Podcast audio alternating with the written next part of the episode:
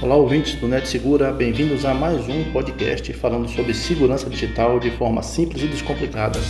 Hoje iremos falar sobre formas de você proteger o seu e-mail, que é uma coisa que a gente usa muito ainda, né? Quase que diariamente, e às vezes a gente não se preocupa com a segurança do e-mail. Então é importante que você conheça quais são os tipos de proteção e como você fazer para utilizar o e-mail e não ter nenhum, não sofrer nenhum tipo de golpe virtual. Hoje, na verdade, são mais de 300 bilhões de e-mails enviados por dia. Então, pessoas no mundo todo ainda utilizam muito o e-mail. O e-mail, na verdade, ainda é um método muito usado por golpistas para espalhar vírus, malware, né, softwares malignos. Então, é importante que você, primeiro, escolha um bom sistema de e-mail para usar. Eu posso citar o Gmail e o Outlook, o e-mail do Google e da Microsoft são e-mails, sistemas de e-mail muito bom, até com sistema de antivírus instalado, previamente instalado. São dois sistemas muito bons. E a maioria dos hackers ainda usa e-mail para causar danos tanto em computadores quanto notebooks, também quanto em tablet e celular. Então é importante que você tenha é, também instalado um bom sistema antivírus, tá gente? Um bom sistema antivírus, Kaspersky, Norton, VirusCan, né? McAfee VirusCan, que são os três melhores do mercado.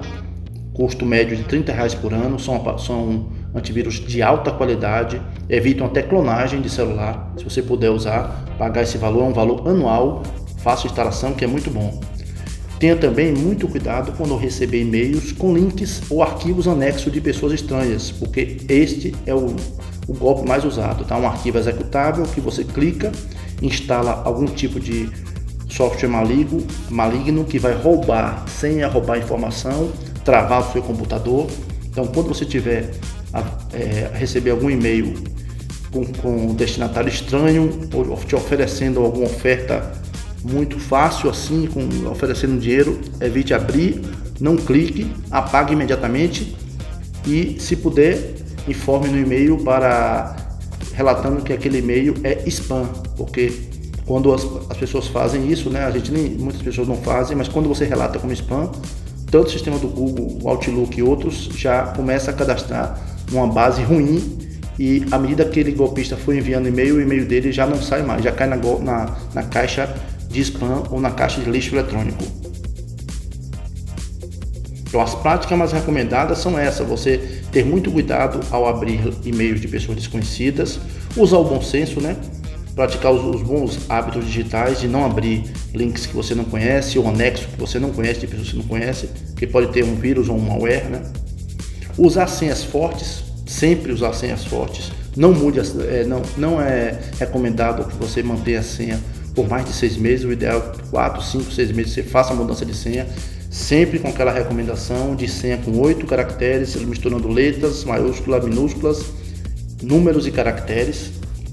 Faça atualização. Se você usa rede social, faça urgente isso, porque muita rede social foi invadida aí e às vezes isso não é divulgado. Faça a mudança de senha também e use os serviços de filtro de spam de software.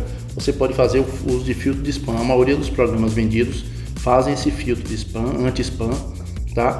E os grandes players de e-mail como o Outlook da Microsoft e o Gmail do Google já tem um filtro de spam que já coloca lá até sistemas que eles percebem, e-mails que eles percebem que é um, um tipo de golpe, tá bem?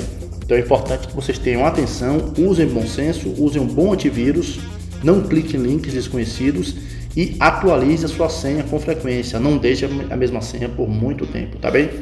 Por hoje é só, até a próxima. Quer mais informações sobre segurança digital ou apoiar o nosso podcast?